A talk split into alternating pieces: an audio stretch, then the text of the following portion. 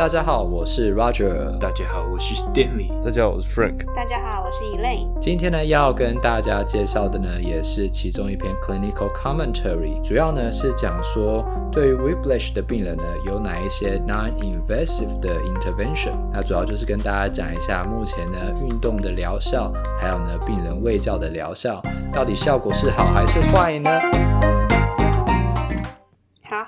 听说 Elaine 准备要去实习了嘛，对不对？第一站是骨科，没错，没有错吧？啊，那你有想好了要怎么准备吗？要说准备，我其实没有真的想到要怎么准备，因为我这个礼拜刚考完，呃，当然就不是，可能不是播出的这礼拜，但我这礼拜刚考完期末考，然后隔一周之后我就要开始实习。那我觉得我这一周里面应该不太可能会读书。但如果是心态上的，我不知道为什么读干嘛呢？就是觉得好像要做一点准备，但就不知道要做什么准备。心态上的准备吧，可能我也不知道。就我在想要怎么跳脱台湾实习的时候的那种感觉，就是用一种全新的状态去看会发生什么事情。没有什么好准备的啊，Stan 离实习比较近啊，应该可以给你很多建议才对。就去就对啦。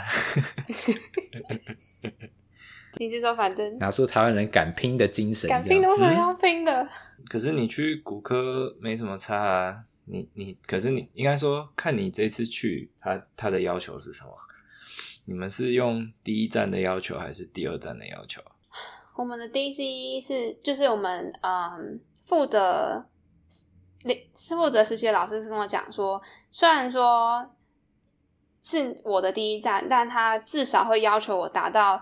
第二站最 minimum 的要求，所以就是第二站的要求，就是要你一点五站的要求了。就是基本上我，我我猜他们还是会希望就是以第二站的要求来进行吧。虽然我，我对啊，因为他们总不希望你落差太大。其实第二站的要求根本没有什么太太大的问题啊，我觉得就是就只是 case load 的问 case load 上，呃，可能会会比较有感一点点以外，其他。真的不太不太有感，因为呃，美国这边他们实习是有一个评分标准的。那他这个评分标准在，嗯、呃，以我们学校来说，以西北大学来说，就是他第二第二站的标准是说，你要达到百分之五十。如果你是一个刚毕业的治疗师，应该要有的水准，你要达到百分之五十 percent。所以。你基本上，呃，看病人的量，假如说以骨科来说好了，骨科诊所通常一个新进治疗师要有看十到十三个人的能力，所以代表你要有看六到七个病人一天的能力。对，那你能够，然后所有东西都是百分之五十啦，像说你做做一般的治疗的 session，或者是你是做。Eval 的 session 就是做评估的 session，你要能够百分之五十是自己做的，然后剩下的百分之五十是老师帮忙的，所以老师还是给帮很多很多的忙啊，所以我觉得以现阶段来说，你没什么好紧张的，除非他第一站就跟你说哦，你要有第三站的能力，那这样子这样就是不可能，因为你到了第三站的时候，其实是要有呃至少七十五 percent 以上到八十 percent。嗯的那个能力嘛，像说他们就通常都会估抓八十 percent，因为像说你一个他就会估说，像新进治疗师可能要看十个人嘛，那你就至少一天要看八个病人，嗯、那你要有百分之八十的时间是靠自己，然后你只是剩下百分之二十要有你的老师帮忙，或者说你真的百分之二十是有问题，你是老你去问老师问题，然后老师跟你讲，对啊，哦。所以我觉得以，以以以准备这件事情来说的话，嗯，心态上稍微调整一下，你就是想说你是去上班，不要想说你是去实习。两个的最重要的差别会是在什么？你要去实习的感觉，你会觉得很像说，哦，我什么事情都要做对，你懂我意思吗？啊、就说你如果以你以我们。在台湾实习的时候的那种感觉，嗯、就是哦，我今天去做这件事情，我就是要做对。然后老师问我问题，我要答得出来。然后老师叫我做什么，我要做得出来。那种你就会有很紧张，嗯、给自己很大的压力嘛，对不对？对。但是这边他就比较不是这样，他这边就是说，我是去学的，然后我我不会就是不会。那我不会的时候，我应该要怎么处理？对不对？我如果面对这个状况，我没有办法解决的时候，我该怎么处理？那你要处理的方式有很多种嘛。一个是你当下可以用一些代替的的方法、替代方案去解决，然后结束了以后，你去问老师。嗯。第二个就是你就当下就直接求助，如果老师在旁边，老师可以帮忙的话，那你可以，老师会也会有些老师也会主动介入啊。他他们老师也不是。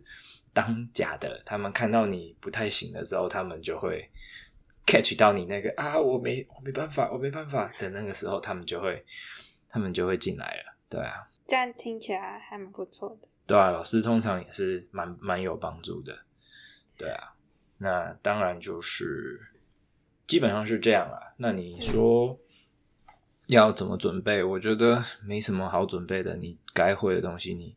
都会，你该记得的东西都记得。那你就是有的时候可能遇到一些特别的 case，或者说你比较感觉到有比较不熟的东西的时候，那你当下可以问嘛，回家可以念书啊，然后就其实都是看到什么就做什么这样，然后遇到什么问题就解决什么问题这样子。对啊，就有点像症状治疗的那种感觉。你在那边遇到什么问题，你回家就自己念一念，把它解决掉，或者说你。你在那边碰到什么障碍，然后你回家就是自己想办法要把它把它处理好，这样，对啊。谢谢，所以你的鼓励，谢谢 Sandy 的鼓励。真真的，我觉得没什么好紧张的啦。你你越紧张，你去的表现会越糟糕。嗯、其实其实你刚刚在讲心态上面的差别，就是上实习跟上班这件事情，我觉得蛮有感触的，因为嗯。呃，因为我之前在台湾，其实毕业之后有上了不到一年的班，那我觉得那时候上班的感觉就比较、嗯、就就是像刚刚你形容那个样子，就是哦，当下遇到事情，我可能会，可能不会，那不会的话，可能就是去问主管，我也不会觉得说什么事情都要做对，那就是因为。其实那时候，因为看到病人次数可能可能一次，可能很多次，那就是当下我就尽我所能的去治疗。嗯、那如果说真的不行的话，我可能就是回家自己做 research，然后看一下有没有其他的方式可以给他，然后下次再跟他一起讨论。那通常我觉得用这种方式，就是很明确的，或是很诚实的跟病人讲，说就是这一部分我需要再回去查。他们，嗯，呃，我我之前遇到病人是可以接受了。就是多数病人都可以接受啊，嗯、你他也知道，你因为你介绍的时候，你一定会说你是学生嘛，对不对？嗯、他也知道你是学生，所以他也他大概也会多少给你一点点空间，嗯，你懂我意思？所以如果你是老师，老师听到你有障碍的时候，他大概也就会进来了。他感觉到你的障碍的时候，他就会进来了。对啊，好的，大概是这样。所以我觉得没什么好紧张，你就是放松心情。然后反正去去 orientation 就认识一下状况啊，知道一下状况。通常你跟老师应该是一个呃朋友的关系，不是老师的关系，所以你也不用太。我刚开始的时候有感觉到，就是说我都会觉得是哦，他是老师，他是老师这样。嗯，但后来就会慢慢觉得说，哦，还是取决于老师的个性。但是这个是啊，这个是看老师的个性没有错。但是像我有有后面两站的老师就。就真的是说会把你当朋友，然后最后还带我们出去吃饭啊什么的，所以也还蛮人就还蛮好的这样，对啊。所以可能一开始还是要观察一下，就是这个老师他的个性跟待人的做就是方式是什么样子，再来看。对啊，你像说你如果有学长姐，对不对？你有学长姐去过那个站，那你也可以问，假如说你知道是谁，你认识的话，嗯、你也可以问他说：“哎，你们知不知道谁曾经被他带过之类的。”或者是老师也会直接跟你说：“哦，你是 Northwestern 来的，我带过你们上一届的谁？”这样，嗯、对啊，那你就可以，如果你认识那个人，就刚好哎、欸，去去偷偷问一下，说：“哎、欸，老师怎么样？你之前在那实习感觉怎么样？”我问过了，可以可以这样，不然你可以问 Roger 嘛。好，我是觉得那个刚刚 Stanley 的建议都很不错，就是他那个心态讲的也很正确啊。那我是觉得说，大概就一个准备考试的技巧，就是呃。你要怎么样去帮病人做 history taking？这是一定老师会让你做的。嗯、所以呢，那个 Stan 那边应该有 template，你可以请他寄 template 给你。你看着那个 template，你有没有办法直接问出问题？如果不行的话，要练到至少看着 template 可以问出要问的问题。我觉得这个蛮重要的，就是你的第一场考试，虽然不是真正考试啦。嗯。那第二个就是说，你对自己的期待是，如果今天。好，这是你第一站。你预计什么时候你会开始做你的第一次 history taking？嗯，可能第一天或第二天吧。哦，没有。对啊，没有，通常一个礼拜以后了。是哦。第一个礼拜，通常第一个礼拜都很 chill。通常啊，通常。所以我是觉得说，呃，你在台湾可能会等着老师说，哎，你什么时候要不要来做 history taking 啊？什么时候开始做啊？那有些人会等比较晚，有一些人可能比较早，但有一些人呢，他会等你自己提。嗯、所以我是觉得你可能大概第一二天之后，你就可以跟老师说，你是不是可以开始做 history。或者说有机会的话，我可以想要试试看。你要对啊，那反正你做百分之五十，他会把剩下不足的百分之五十补完。嗯哼。但至少当你开始就是做出这个第一步之后，他就会知道哦，你是 active，你在 learning，、嗯、然后 you are doing some，你在做着一些事情，这样就不会被、啊、就表现出你的积极性，这样你后面比较安全一点。有有不表现积极性，然后不安全的的的的例子，所以我们要小心一点。好啊，那我想我们今天就要进入今天的主题喽，来吧。你们等我一下，我处理一下猫。好，其实也没差了，对。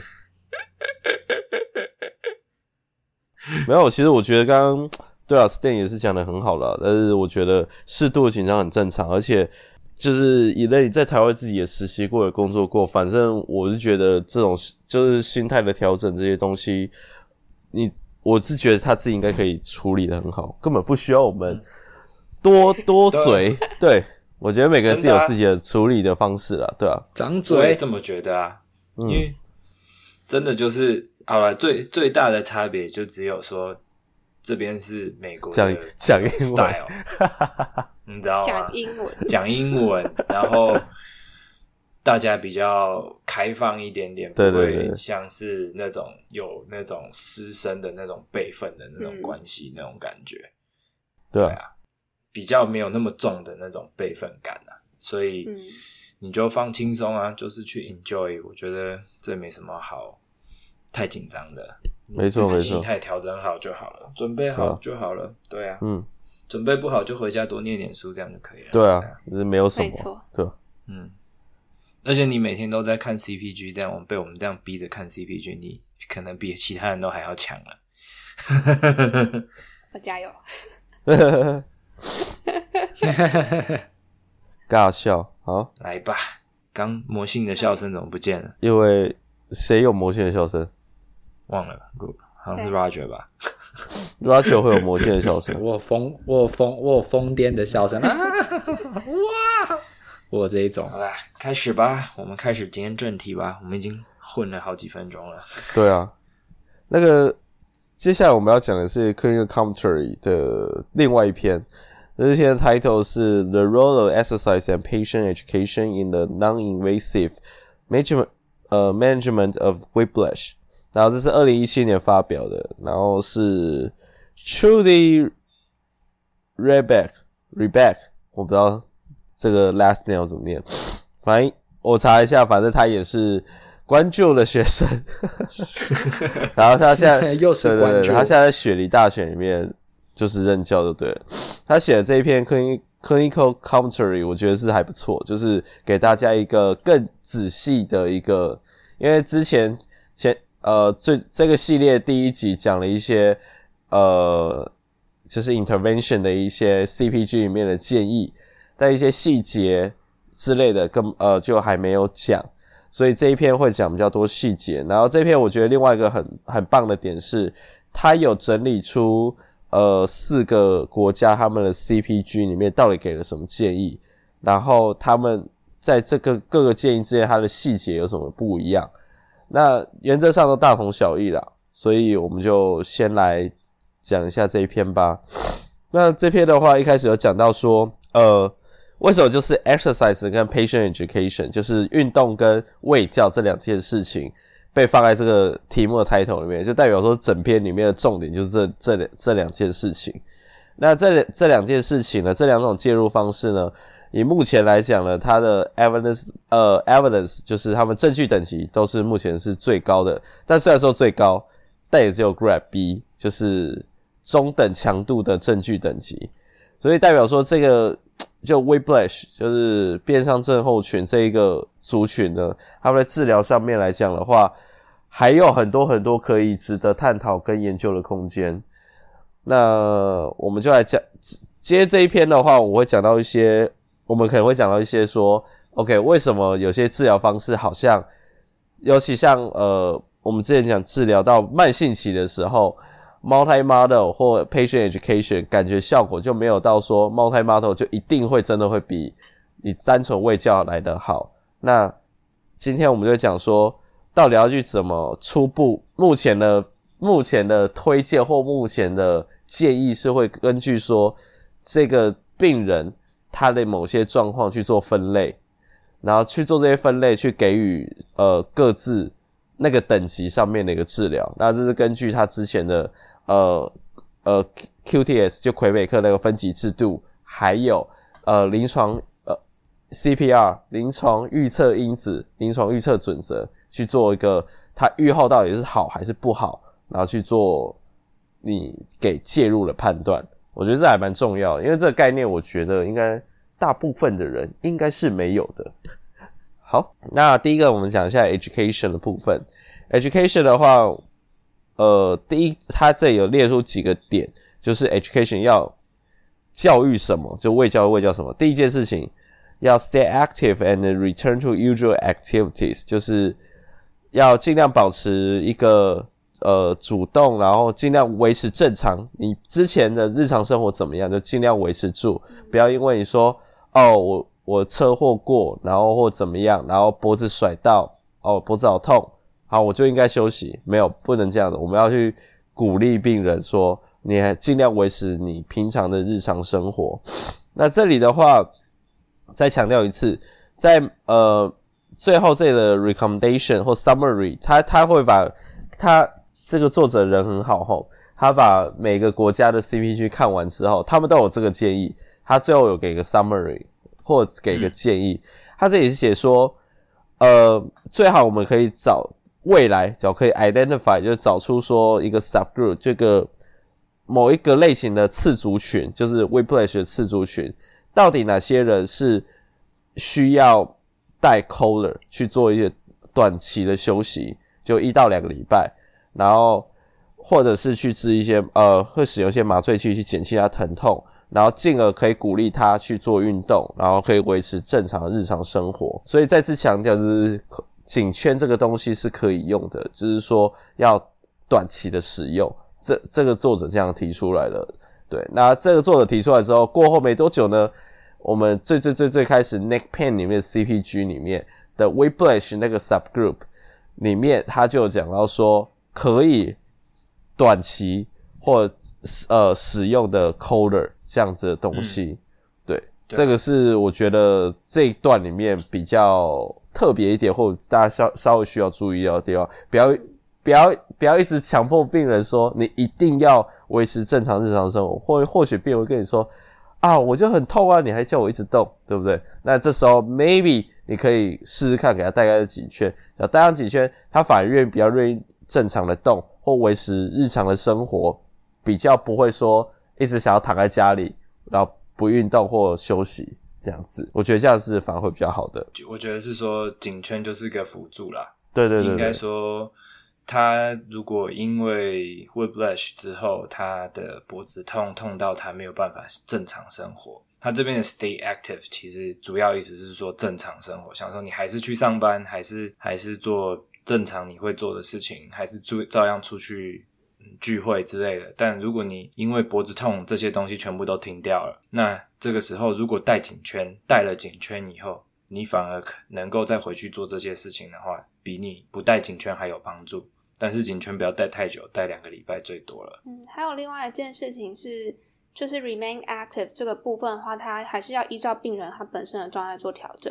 不管是嗯做戴颈圈或是休息，因为有些人他们可能急性期的时候他们会非常的疼痛，然后他们其实做了动作之后他们反而会更痛的话，那这样子的话可能要先建议他们先休息，暂时休息，然后过一段时间之后再继续活动。因为呃如果说急性期很疼痛的情况下，你还一直叫病人去动的话，他们可能会有就是痛觉过敏的情况出现。所以就是虽然说我们都还是会建议就是病人 remain active，但还是就是要依照每一个人的状况做不同的调整。它不是黑跟白，它是有一个中间的灰色地带，然后要去针对每个人不同的他对于这件事情的适应性，那甚至是他之前有没有受过类似的伤，然后他对这。他的心理素质怎么样去做调整？这样好，感谢两位的补充。那接下来第二点卫教部分就是呃，education about the nature of the disorder，就是关于这个疾病的病程呢，就是说要可以病程不对，这个 nature of disorder 应该因为病程是 course of recovery，呃，不对，那是愈后。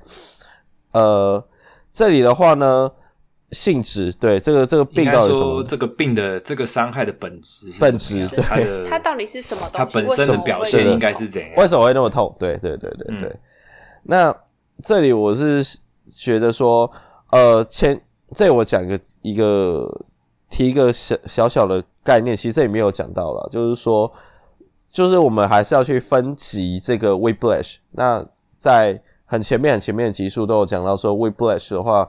QTF 就魁北克的分级系统有分零一二三四，那你可以根据这零一三零一二三四，零就是呃 possible whiplash，一的话就是呃有 whiplash，就是脖子脖子会痛或紧绷，呃二的话就是 muscle 开始产生 spasm，然后三的话已经开始出现 neurological sign。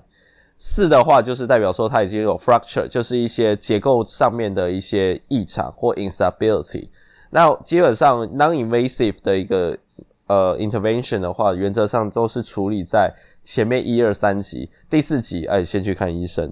对，那这里的话是假如说我们目前这种分级是根据它的症状或一些呃检查上面的结果去做判断的，那去这样做。一二三四的分级呢，目前可以提供的资讯其实是非非常少的，因为它没办，它有个最大最大的缺点是，它没办法去判断说，那你到底多快会好，或它是要接受怎样的治疗。其实这个这样子的分级是没有办法做到这件事情的，对。但是至少我们可以先说第四级的话，我们是呃非侵入性的治疗，目前来讲是。比较没办法处理的，所以要去 refer 回去给医师。那一二三级的话，PT 就可以进行介入。那这里的话，我觉得重点是在这个地方，就是分级要分，但是它的提供的资讯或给病人资讯，就其实也没有很多。啊、我补充一下，就是之前也有提到一个叫 Canadian C-Spine Rule 的这个嗯分级方法，它就是就是我们刚刚除了讲到那个魁北克。的分类方式之外，这一个 C 三弱弱的话，它是可以帮助呃 PT 或是医疗人员把病人先分成有严重损伤跟轻伤两个。也就是说，刚刚的那个魁北克的分级的话，是把对把零一二三跟第四级分开来。嗯、那就也跟 Frank 刚刚讲的一样，就是我们顶多只能够跟病人说，哦，你这个还是要先去看医生比较好，或是哦这个。先做物理治疗，然后我们先试试看，这样。我觉得可以，例如说，我们就是用了 Canadian CSPI Rule 之后，发现，诶，假如说它是 negative，就是说，好像不需，目前还不需要去照 image，或者是没有怀疑它有 fracture 等等这样比较大的危险性，其实可以先跟病人讲，哦，目前这样的判断来讲的话，你应该是没有呃骨折或者是比较严重的危害。我觉得对病人听到这样子的 information 来讲，他可能会比较安心一点，因为。呃，自己你们大家在临床上常常看病人，其实轻轻微扭到脚，他们都很紧张，说到底到底有没有骨折，到底有没有骨折？所以这时候我们有个初步的判断，就可以跟他说，哦，你应该是没有骨折。这样子的话，我是觉得他们会比较安心，然后会会更就是安心安心这件事，reass reassurance 这件事情就会就作用开始发作了，对，嗯，他的心态上就比较不会那么的紧张。而且我在想，他们有一些病人，他们觉得可能会一直觉得可能是骨折，有一部分是因为每个人对于痛的感受程度不一样。有些人他们可能扭到脚，他们就觉得痛到快要世界末日；可是有些人扭到脚，他们可能就哎就没有什么感觉。所以其实跟每个人对于痛的敏感程度有关系。嗯，所以我觉得我我蛮蛮同意，就是可以跟病人先讲说，哦，就是初步判断来讲的话是没有骨折的，然后先把一些。嗯，我们可以有实证的资讯跟他们讲。好，那接下来的话呢，呃，edu education 的部分要讲到 course recovery，就是比较偏是呃预后的部分。那这里我觉得有个很重要很重要的点，就是要 provide possible expectations regarding recovery，就是要给病人合理可能性的期待。我觉得，因为我们之前前面都要讲说 reassurance，然后要给 positive 的一个 feedback。那这这一期有讲到一个点哦，假如这病人呢，你让他知道他的呃恢复可能会比较慢一些，就可能会比你就经过你的评估，或者是或者是就是使用 CPR 去评估说，OK，他的。恢复呢，可能是比较偏 high risk，就是可能一年过后，他可能还是有症状的。相较于说，你评估之后，哦，他可能是 low risk，他可能在一年之内就会完全恢复。就是你可以这样做初步的判断嘛，对不对？那人家评估之后发现，诶，他的预后其实好像真的没有很好。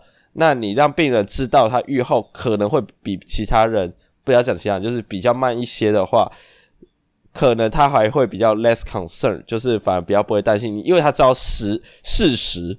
因为他这里解说，嗯、你只要让他知知道哦，他比较慢，反而会比让他让他给他一些不切实际 unrealistic 的一个 expectation 还要好，因为他给他不切实际的 expectation，其实反而更不好的。所以这里重点是我们还是要给 positive 的一个，就是比较正向的一个，给他正向的预期回馈。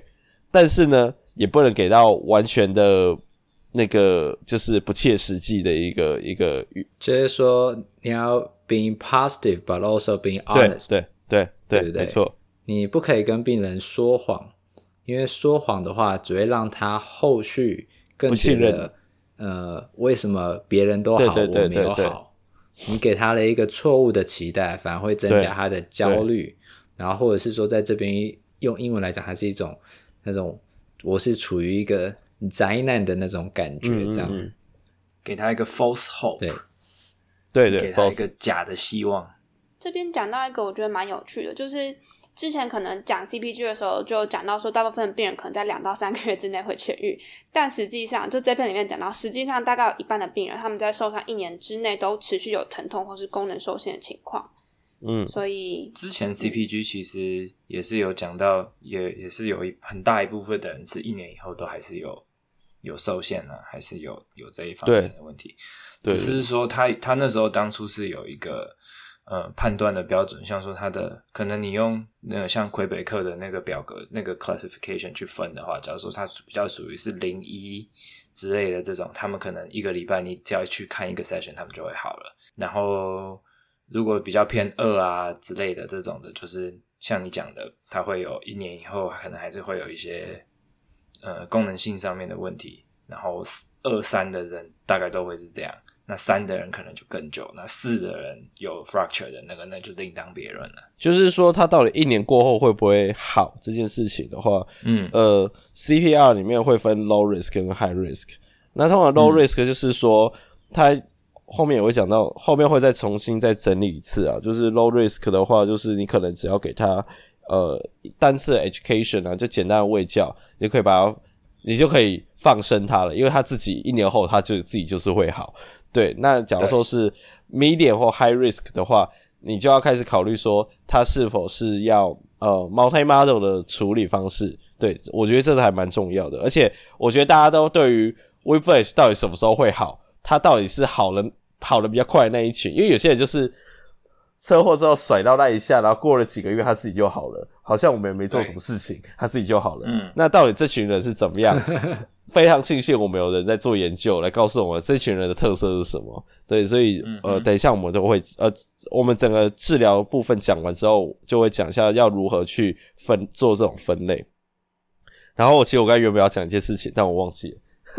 我没有我没有讲过 CPR 吗？就是还没讲的内容是，还没讲，因为是 CPR 是在这一篇的最后面类似 summary 的地方，就是说，因为我们先把每个细项的一个治疗讲完之后，它最后面才会介绍那个 CPR。对，就是它那个流程图，它有个流程图啦。对对对，那大家就再继续听下去，不然你也可以快速的跳到后面去。如果你只是想听 CPR 的话，我们反正都有一个，我们都有对都有时间的那个嘛，对不对？我们会给你们 time code。对，time code。这里讲到这个，我忽然想到，我刚才要要原本要讲什么了，就是我自己自己处理一个 w e b l a s h 的病人，然后他其实也治疗，这我治疗蛮久的，但但其实我那时候也算是，我是有诚实跟他讲，就是后来前面一开始好了一定比较快嘛，但是后面就会有点反复，然后但是会好的比较慢。那那个时候我蛮确信他是信任我的，我就会跟他说，哦，你这种状况的话，他就是会。比较慢好，而且可能会拖个，我就直接跟他讲，大概预期可能会拖个一年之类的啊，但是会慢慢会慢慢会越来越好的。其实他还蛮能够坦然接受的，对，而且他还是持续来找我做治疗。然后其实中间我都会很跟他 confirm 说，应该有一直在往好方向走吧？他说对，他是有往好方向的，只是比较他自己都知道比较缓慢，然后他自己也能够接受说他的状况就是会比较慢好。但但是也是花一些时间解释的，对。那我是觉得你给他跟他解释之后，他反而更信任你，然后更更知道说，OK，我这就是要比较缓慢的跟时间才有办法比较，才有办法变好。那反正他现在最近有啊，也是有一次看到他，但是状况也是还蛮好的，就是因为他最近看医生好像也是处理其他问题，已经不是他 whiplash 的问题了，对。所以我觉得。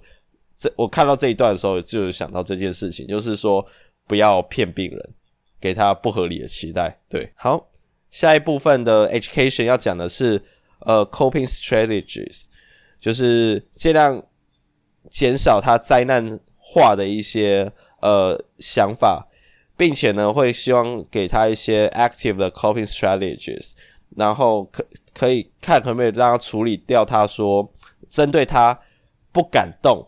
或呃害怕害怕运动或活动的这件事情去做处理，那这个部分的话就分两部分，我自己觉得会分两部分，一个是 PT 最会的，就是你痛起来的时候，你要帮助他找到一个姿势或某一个动作，他会比较不痛，这是比较 PT 最会的。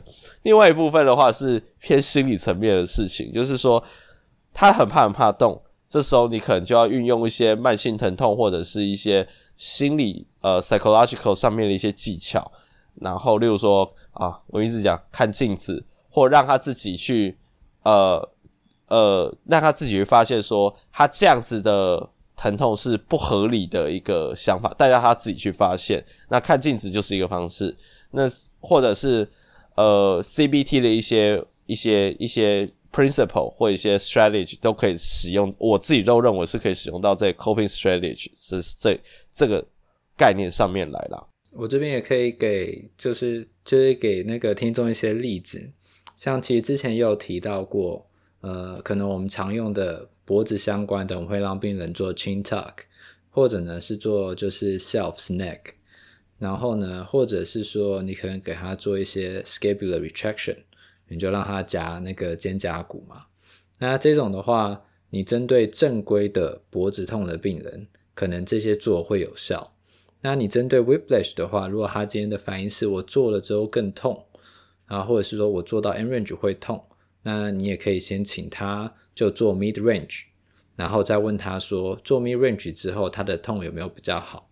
然后你要在这个过程之中，你一直陪着病人去找到。嗯，适合他的运动，那我觉得这几个运动可能就是大家可以放在心里，那或者是说你有一些你自己常用的运动，那你就试着让病人做到 mid range，然后看一下他的反应怎么样。那甚至我还要让病人就是单纯直接做腹式呼吸的，躺着，然后呢上面放一个一磅的重量，在腹部上放一磅的重量，让他做腹式呼吸。就是你可以用你的 reasoning 之后去做一些尝试，陪着病人去找到他可以做的运动。我觉得这一个是呃别的专业没有的技巧跟能力，但是治疗师却有的。嗯，我觉得讲的很好。腹式呼吸我也用过了，对，而且腹式呼吸的话，呃，就是有一些 psychological 呃偏 psychological issue 的一些病人的话，他们用腹式呼吸的话，CBT 里面有教到说，你可以教导病人呼吸这件事情，的确会降低他的紧张啊或者敏感的程度。所以，对，呼吸是一个是可以用的一个方式。好，那下一部分的话是 pain education，疼痛的呃 education。对，那呃这里的话就是会讲到说，我觉得这也是可以讲这个，其实我们在之前讲 low back pain 的时候就有讲到说，呃呃 pain pain education 的话，要给病人一些疼痛的 neurophysiological 的。呃，education 就是神经生理，这里主要讲的意思是说，你假如今天是 chronic，就是慢性期的 whiplash，其实说实在话，它理论上应该是没有一些呃肌肉韧带，就是一些组织上面的伤害了。那而且急性期也过了，所以它目前来讲呢，它的疼痛其实是一个呃大脑不正常的给予不正常的讯号，所以它才会开始疼痛。所以就跟之前 low back pain 一样。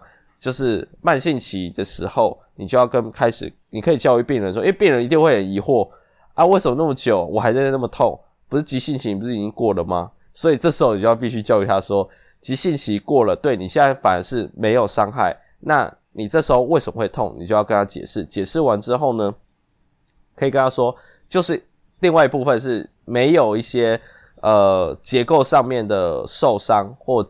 或发炎或者损伤，所以你现在动是很安全的，所以你要很放心的动，借此去去带入说你未来教他 exercise 的的的一个理呃一个理由，让他可以更更相信你。大概是这个，我的想法大概是这样。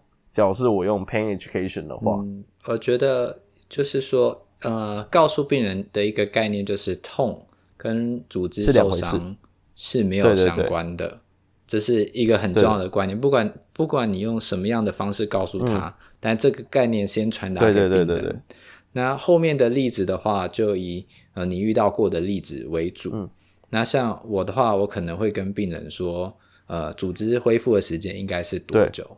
那你都已经过了六个月了，也就是说该愈合的已经愈合了。那这时候病人的第一个问题一定是：那为什么我还会痛？好，那所以那他已经在建立在不是组织受伤，为什么还会痛的时候，我可能会跟他说，因为你的大脑会记得你曾经有过的疼痛，嗯、这是一种。对。那另外一个呢，我可能会跟他解释说，每一个人对痛的反应不一样。嗯、那对你来讲呢，你对痛的反应比较强烈一点。嗯、然后呢，另外一种是，我会跟他说，有些人呢，他理解疼痛的方式，他把所有的感觉都并成痛觉。嗯所以我觉得，比如说，就会帮他做 stretching。我就会说，有些人会说这种感觉是 stretching，但是有些人会说这种是 pain。嗯。所以我会用这样的方式是说，我们要告诉他们疼痛科学，但是我们要用白话的方式，哦、要给他们例子，让他们理解到说，嗯、哦，原来当我去把一个东西归类成痛的时候，那它才是痛。但是我可以慢慢的试着去把它归类成不是痛。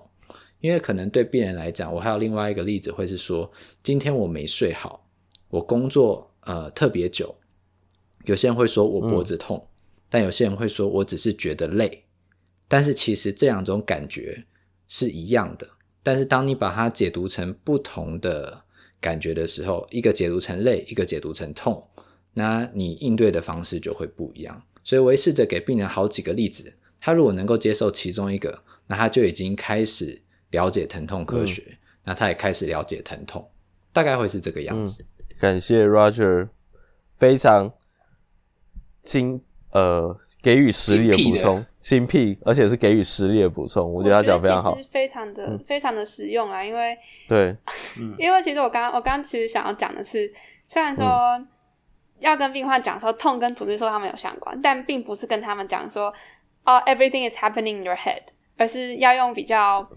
就是要就是那个说话艺术，叫要怎么样讲，你不能让病人觉得，我是我脑，所以你现在意思是我脑袋有问题喽？你对，意思说我疯了？不能讲，对，Are you Are you thinking I'm crazy？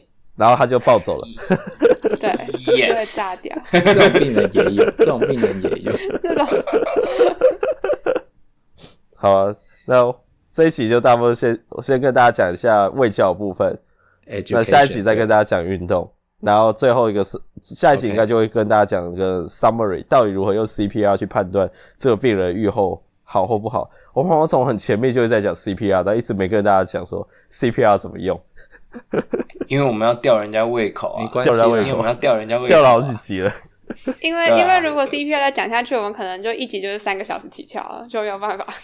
有道理。没有，因为如果 CPR 讲下去了，现大家就不会期待下一个礼拜了。对，大家就觉得啊，反正反正我就知道怎么分辨了，我就不想听那些介入了。对、啊。好了，那就这几下。那好，好，那。那我们今天的节目呢，就先到这。主要呢，就是针对于 Whiplash 的病人，我们应该怎么样给予他喂教？那其实最主要的就是说，我们在跟病人讲话的过程之中，我们是看病人如何去反应，看病人呢他如何去做决策。我们是一个辅助的角色，而不完全是一个帮病人决定的角色。那所以呢，在喂教病人的过程之中，一定要记住这些原则。那我们今天的节目就到这里，谢谢大家，我们下次见，拜拜，See you，下次见。如果喜欢我们的 Podcast，欢迎到 Apple Podcast、Google Podcast、Spotify 及 YouTube 上订阅，也可以到 Facebook 和 Instagram 上追踪突破物理治疗。我们是突破 PT，我们下次见。